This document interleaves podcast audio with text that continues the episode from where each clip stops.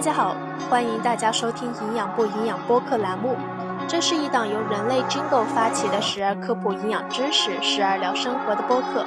播客内容营养不营养你来评，也不必太较真。这一期我是营养咨询师 Jingle，这是一个单人播客。国庆假期结束有一段时间了，而我现在身边朋友的生活状态是随时都有人在旅游。可能是因为工作性质的原因吧，节假日和大部分人是相反的。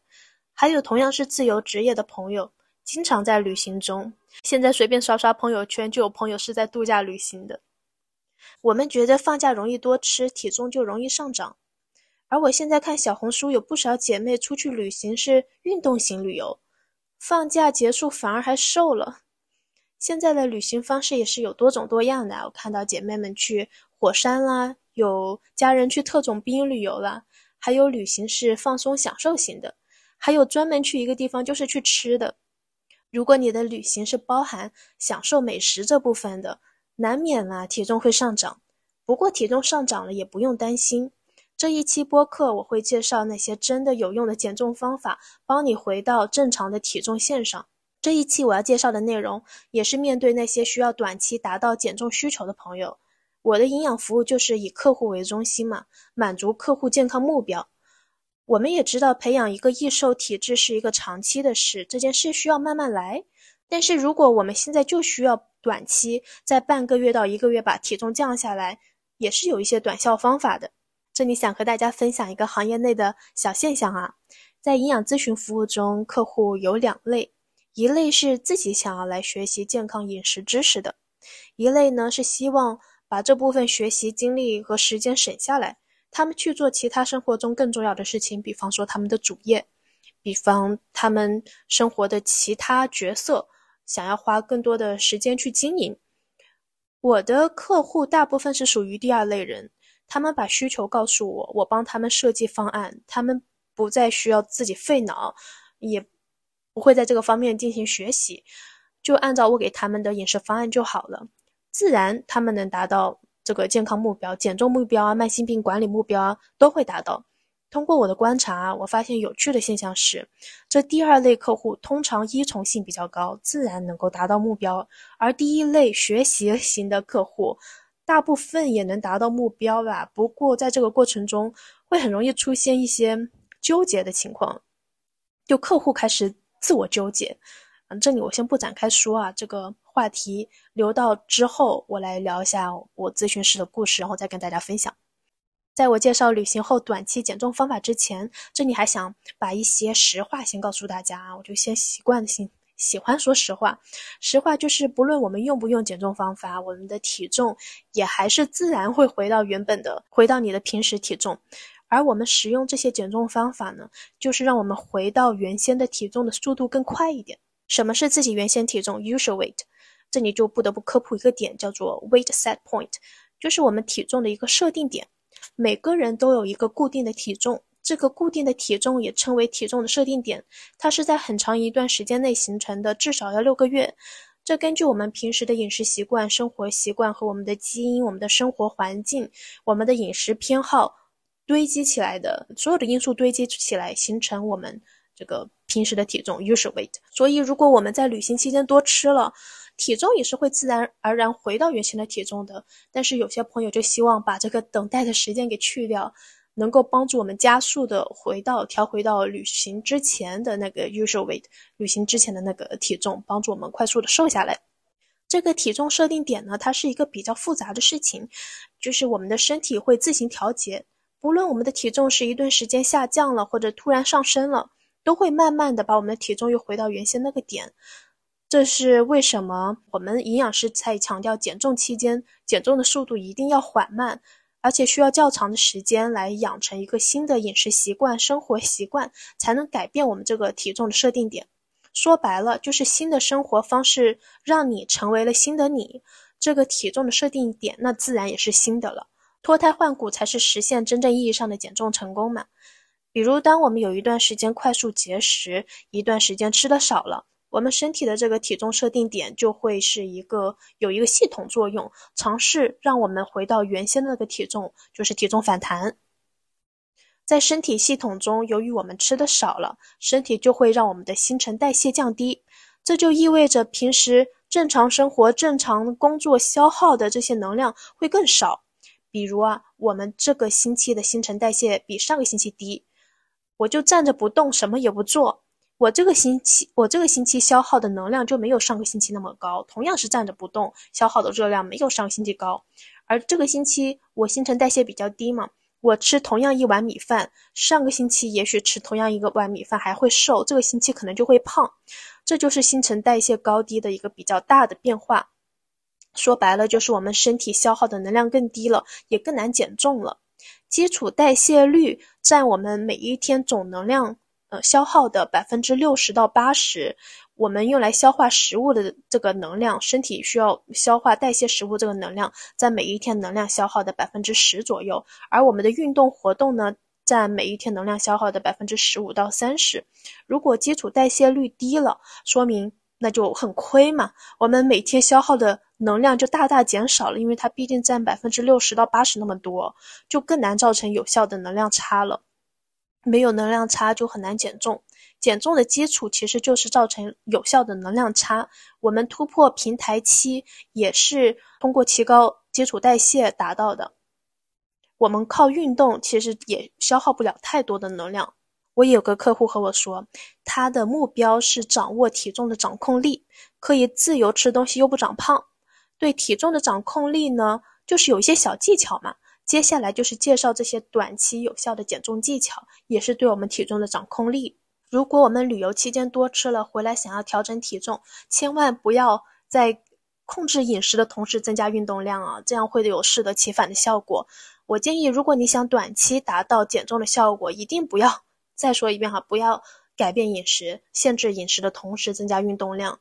这个可能和你了解的不太一样。我们管住腿，呃，管住嘴，迈开腿，在理论上来说，能够最大限度的造成这个能量差嘛。让我们消耗多一点，然后少吃一点。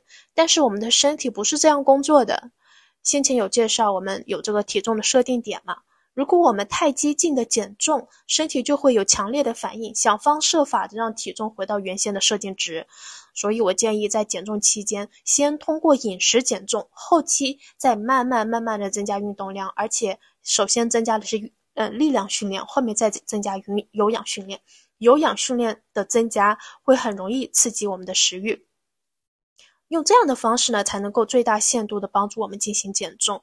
如果我们想在短期内减重，同时还大量运动的话，我们会很难控制食欲，到时候又多吃了，这个过程会是一个反反复复的过程，反倒越心急越没效果。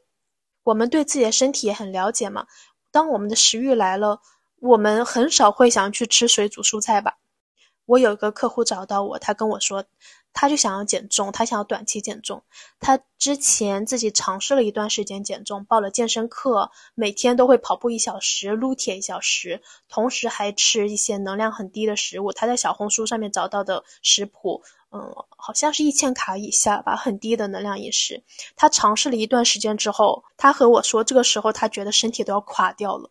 食量是非常难控制的，每一次运动完之后，他就想吃点别的东西，尤其是碳水。而且他根据小红书啊、抖音上面一些科普，了解到运动之后要给自己补充一些食物，要有要有加餐。他看到这些消息的时候乐坏了，他就放任自己吃了，然后骗自己说这些吃的就是我运动之后要补充的能量啊，能帮我长肌肉啊。那其实他自己也知道这是自欺欺人嘛。因为这在运动之后补充的食物比他运动消耗的能量还要多，这不反倒就越练越胖了吗？所以我们在网络上面看到这些内容的时候，需要自己做个批判性思维的工作。我们自己大脑处理信息的工作还是不能少的。当我们在运动的时候，很容易产生一些对自己运动的误解，觉得运动了很久，出了好多的汗，好累哦，运动强度很大，一定消耗了不少热量吧？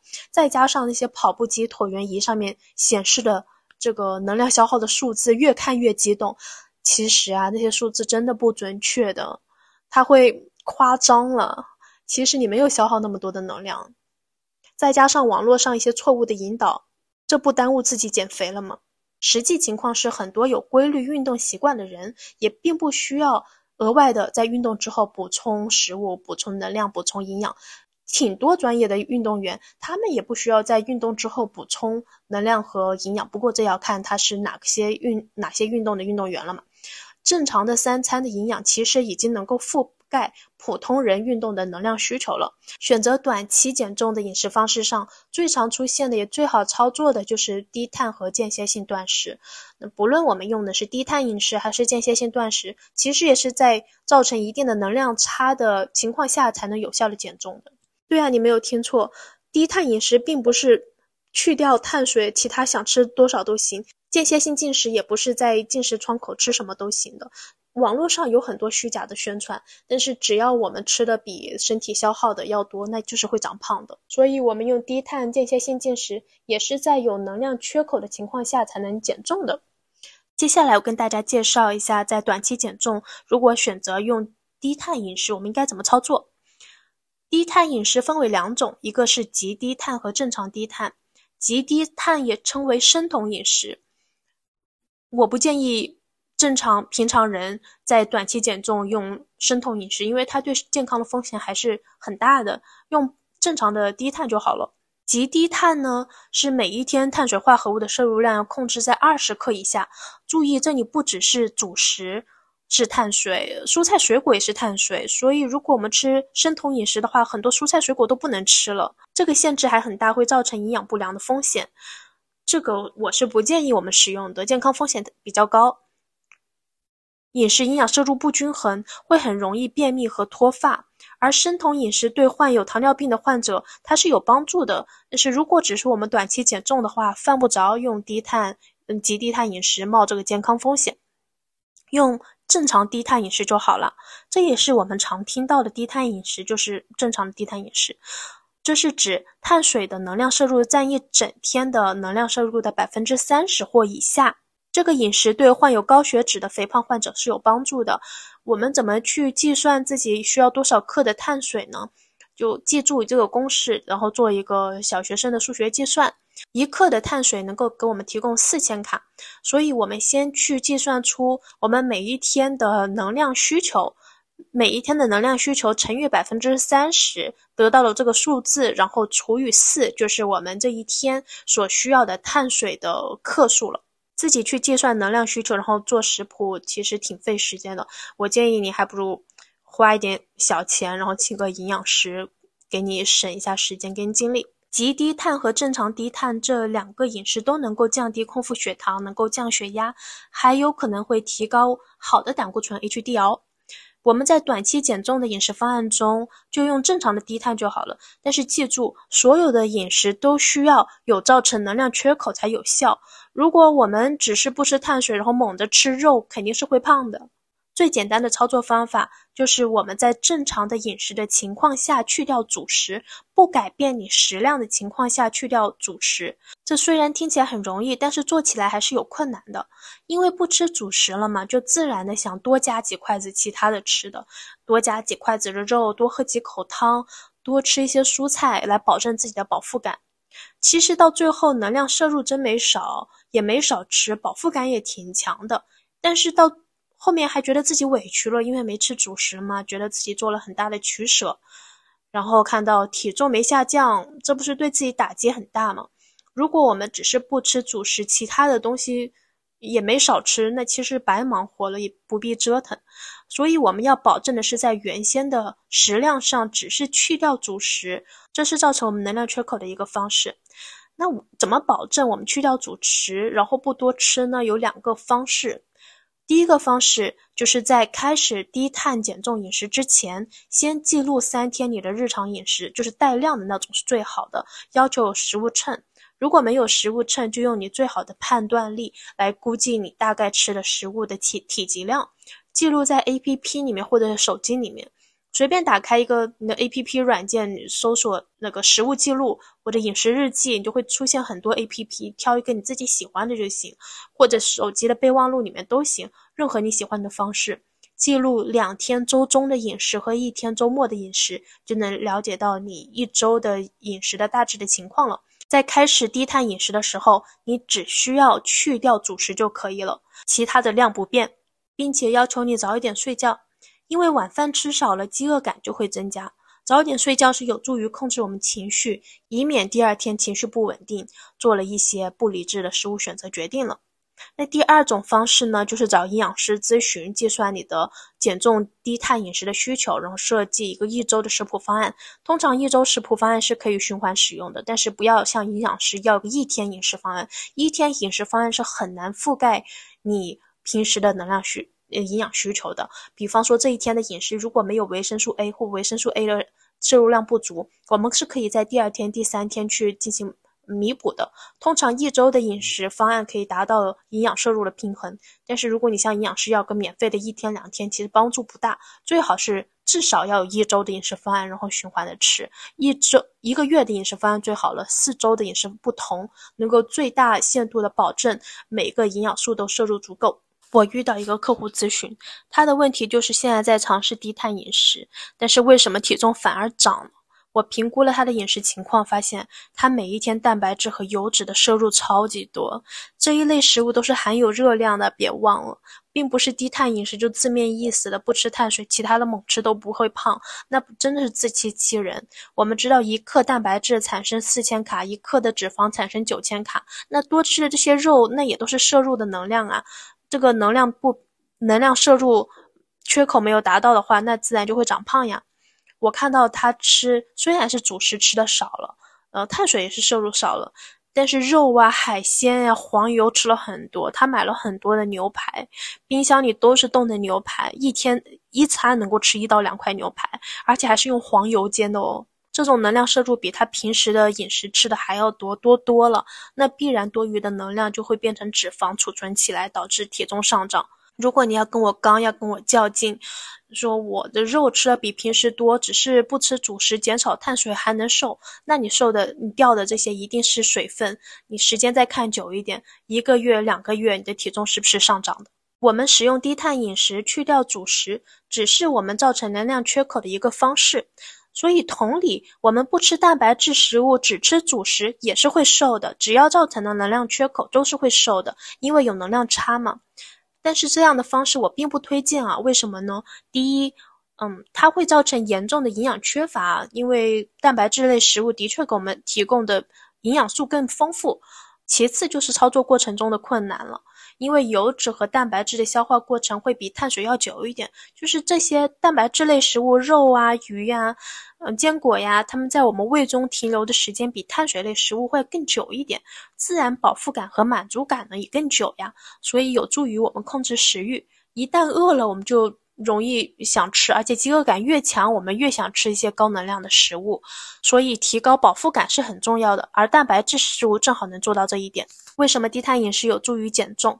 除了能量摄入减少了之外，还有研究表明，我们在进行低碳饮食的时候，能量来源从葡萄糖和脂肪酸转向了脂肪酸和酮，并且低碳饮食有助于控制食欲，不仅能减重，还能优化代谢指标。低碳饮食能够帮助甘油三酯大幅下降，高密度脂蛋白 HDL 大幅上升，血压和血糖水平也往往会有显著的降低。所以，如果你的体检报告上面显示你的甘油三酯水平比较高，低碳饮食还挺适合你的。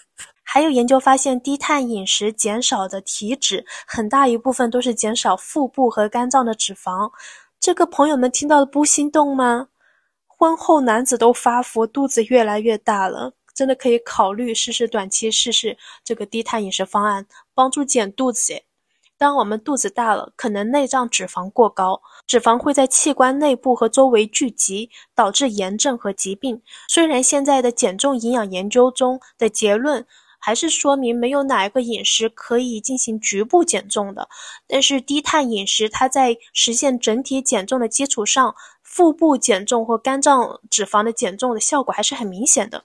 胰岛素是体内非常重要的一个激素，它是调节血糖水平和储存能量的一个重要的激素。胰岛素的功能之一就是遥控脂肪细胞产生和储存脂肪，所以胰岛素会刺激脂肪的产生，会抑制脂肪的分解，就是脂肪的燃烧。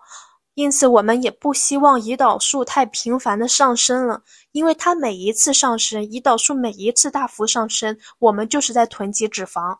而低碳饮食能够让胰岛素的水平降低，脂肪就不再锁定在脂肪细胞中，并且可以被身体用作为能量，能够有效的燃脂，从而达到减重的效果了。短期使用低碳饮食对于代谢综合症或者二型糖尿病的患者是特别有效的。我也一直在关注低碳减重饮食它的效果，然后到目前为止，就有很多高质量的研究，证据证据等级很强的研究，还是统一结论，它们的减重效果是很强的，而且对血糖水平管理的效果也很好。所以朋友们可以冲，主要是能够帮助减重啊，实现短期减重的目标。我们短期尝试低碳饮食没有问题，但是只建议短期使用，比如一个月内，并且需要计算好每日的能量需求。吃肉吃太多，能量超过了你的需求，就一定会发胖的。生酮饮食或者低碳饮食也可能导致低血压、肾结石、便秘、营养缺乏、心脏疾病增加，是有这些风险的。像低碳或者生酮这样严格的饮食，也可能会导致社会孤立啊。嗯，不利于荣誉社交啊，饮食失调这些问题。酮对于那些患有胰腺疾病、肝脏疾病、甲状腺和胆囊疾病的人来说并不安全，因此低碳水化合物饮食也不是适于所有人的。在你开始低碳饮食之前，最好找营养师帮你评估一下，定制一个饮食方案，降低健康风险。这个大家自行根据自己的健康情况做判断吧。同理，八加十六间歇性断食也是借助了一些玩法，让我们无意识减去了部分的能量摄入。八加十六或者五加二间歇性进食的方式都是可以帮助我们短期减重的。八加十六间歇性断食的方式就是我们把吃饭的时间控制在八个小时之内，一天二十四个小时嘛，八个小时之内能吃十六个小时不吃东西，但是可以喝没有能量的饮品，比如水、气泡水、美式。纯茶这些饮品，我们通过限制自己吃饭时间，其实潜移默化的减少了能量的摄入。比如少吃了早餐，少吃了晚餐。有些人不吃早餐，从中午开始到晚上八点是吃饭的时间；有些人选择不吃晚餐，从上午九点钟开始吃到下午五点。有研究发现，中午之前开始进食，比中午之后开始进食能够带来的减重效果更好。意思也就是不吃晚餐减重效果比不吃早餐的减重效果更好。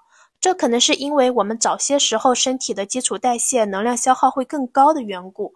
因为不吃晚餐容易饿，这也促使我们早点睡觉，还顺便改掉了我们熬夜的习惯，这也挺不错的呢。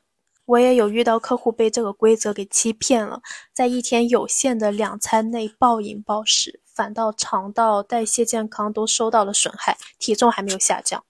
五加二间歇性进食呢，就是一周七天嘛，在不连续的两天内进行轻断食，将卡路里摄入量减少到每日需求的四分之一，也就是把你的能量摄入控制在五百到六百卡以内，女性五百卡以内，男性六百卡以内。别看五百到六百卡觉得很少，其实我们能吃的东西还不真不少呢。我前天还给客户做了一个方案，就是五百到六百卡的饮食方案，也给大家参考一下吧。早餐用无糖豆浆来泡燕麦，二十五克的原味燕麦加二百二十毫升的无糖豆浆，再加一个水煮蛋。午餐吃七十克的煎鸡胸肉，再加两百克的水煮叶子蔬菜。我们可以自己做一些调味料，这个调味料没有太大的要求。也没有很严苛的限制，只要不要太油就行了。晚餐吃两百克的烤南瓜，可以用贝贝南瓜放进空气炸锅里烤，什么都不加，然后加一碗海带豆腐汤，五十克的豆腐加三十克的海带。晚上就不吃主食了，这就是五百到六百卡的饮食方案，听起来也是够吃的嘛。有些研究做了八加十六和五加二间歇性进食的方法的对比，发现五加二间歇性断食的依从性会更高，更适合上班族。这也可以理解了。其余五天正常吃，不用管饮食，自己的注意力就可以放在工作啊、生活其他事情上。每周只要花两天时间管控饮食就行了。这听起来不是挺轻松的吗？不过间歇性断食或间歇性进食也不是那么理想的。在八加十六间歇性断食减重的很多很多宣传说说你不用控制自己的食量，你想吃什么就吃什么，只要进食窗口在八个小时之内就行了。那不是侮辱人智商吗？真正的操作方式是不改变自己原先的食量的基础上控制吃饭时间。还有啊，不论八加十六间歇性进食还是五加二，他们都不适合存在暴食症或者有情绪性进食的朋友，因为太久不吃了，这不吃东西的时候堆积起来的欲望，一旦爆发，就很有可能会出现情绪性暴食、报复性饮食。即使在进食窗口，我们一次多吃了，还是有可能吃的比实际身体消耗的能量多，达不到能量缺口，就无法减重的。我们一次多吃，胰岛素快速上升，这就进入了囤肉模式嘛。我们好不容易坚持了十六个小时不吃，身体在十二个小时消耗了糖原之后开始燃脂了。身体在十六个小时的断食之后，身体还燃烧了一部分的脂肪。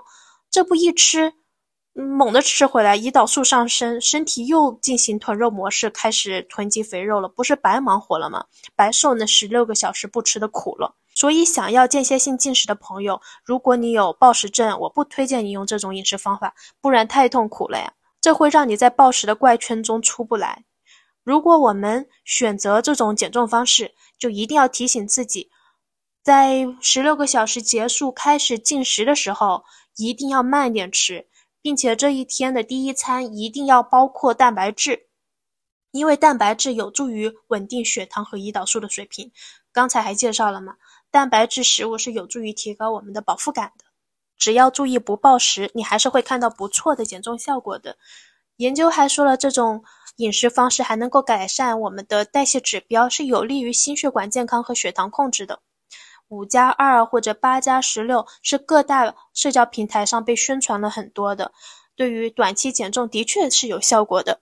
如果你还需要有让这个效果更强，那你还可以试一试隔日进食。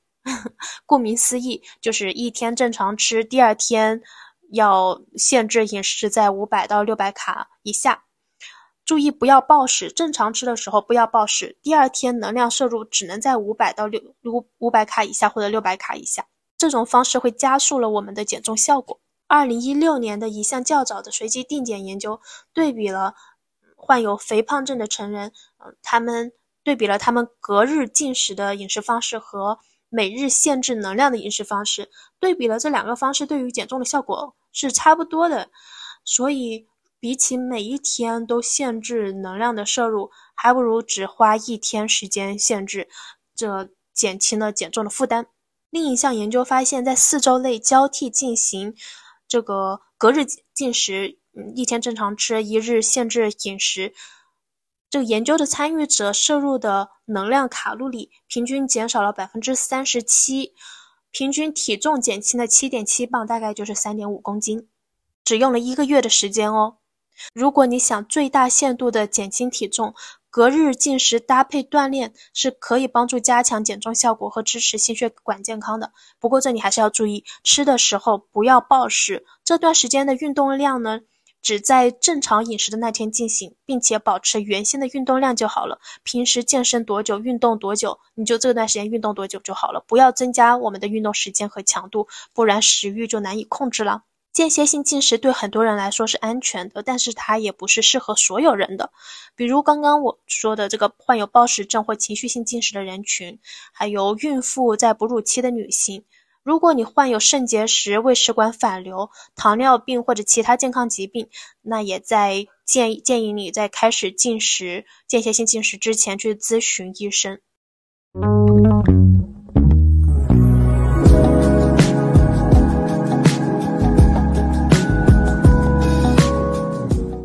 刚才介绍的低碳饮食和间歇性进食都是短期减重的有效方案。如果呀，你想再瘦的更快一点，你可以结合间歇性进食和低碳饮食。比如你选择了八加十六间歇性断食，那就在八个小时吃东西的窗口这个基础上，再去掉主食就好了。这又是一个能量摄入的限制。这些方法不仅减少了备餐的麻烦，只要遵循简单的这个饮食规则，要不不吃主食，要不限制吃饭的时间，就能够帮助减重了。这不香吗？其实我们在控制饮食过程中，只要记住这个原则，也不需要自己额外的去备餐、去计划食谱。不过呀，这些方法好是好。就是不建议长期使用，因为我们会有代谢的适应，不吃东西的时候，基础代谢就会降低，减少了我们日常的消耗。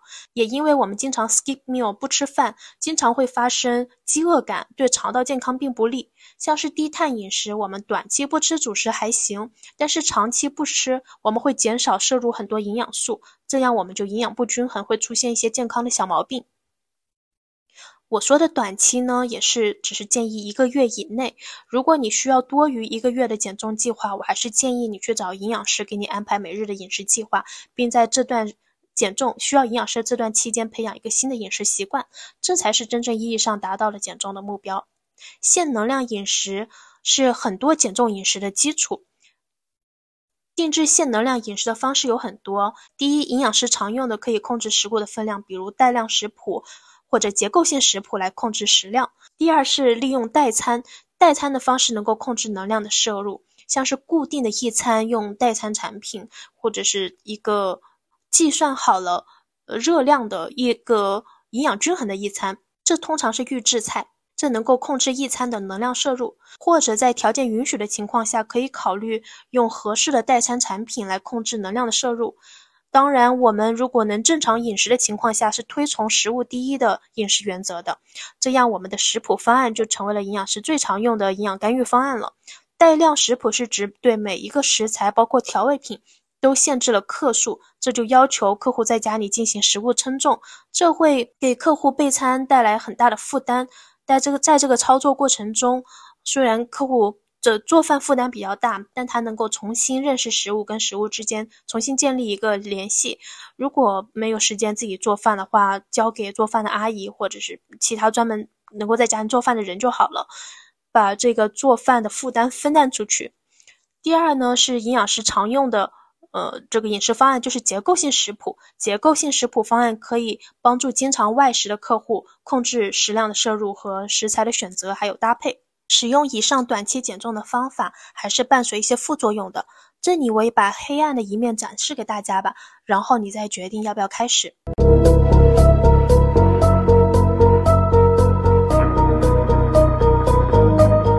当我们在一个时间突然减少了吃的食物的量，我们的食欲荷尔蒙、我们的激素水平也就会尝试把我们推回到原先的体重。这个荷尔蒙的改变或激素的改变会影响我们的食欲，会影响我们的食物选择和营养在身体中的运用方式。心理系统也会参与到这个过程中来。我们大脑已经习惯了对某些食物它带给我们的愉悦感，比如说，比方说我们吃一块巧克力觉得快乐，我们吃一碗粉我们觉得快乐，这也是我们的食物偏好。我们习惯了去吃某些食物，知道这些食物会让我们更开心，我们身体会习惯性的渴望某些特定类型的食物。比如我们这个时候用的减重方式是低碳饮食，在饮食中去掉了所有的主食。但是由于身体是习惯性吃碳水的，大脑也觉得习惯了，会想以前吃碳水的时候愉快的感觉、满足感，所以会出现一些爆碳的现象。在一段时间很久没有吃碳水了，会突然间很想吃很多白米、白面、白面包。我们大脑会自然的去寻找那些让我们感觉满意的东西，让我们感觉熟悉的东东西，让我们有愉悦感的食物。我们的饮食偏好也是随着时间和日积月累的，饮食调整是会发生变化的。我的客户和我打卡过程中，会慢慢发现以前喜欢吃的那些东西，现在也不那么渴望了；以前不喜欢吃的东西，现在还觉得它别有一番风味。对于节食的人来说，在晚上会觉得特别困难，因为这个时候我们很难去做理智的食物选择决定。当大脑跟我说我要吃这个肉，我要吃这个香肠。我们就会真的以为身体是需要这个东西的，比如我们大脑晚上告诉我们好想吃一碗泡面，我们就真的会以为身体需要更多的能量，我需要吃这个，我的血糖需要它来稳定。这其实是自己欺骗自己的一个表现，就是会出现一些心理和身体上的挣扎。今天介绍的方式的确会帮助我们短期减重，能够看到效果。如果你现阶段你需要，你就可以去做。马上万圣节了，需要装扮有身材焦虑的朋友们也可以试一试。但是为了以后体重不反弹，还是需要长期的营养搭配的呢。这一期的分享就到这里结束了，希望对你有帮助。我们下一期再见，拜拜。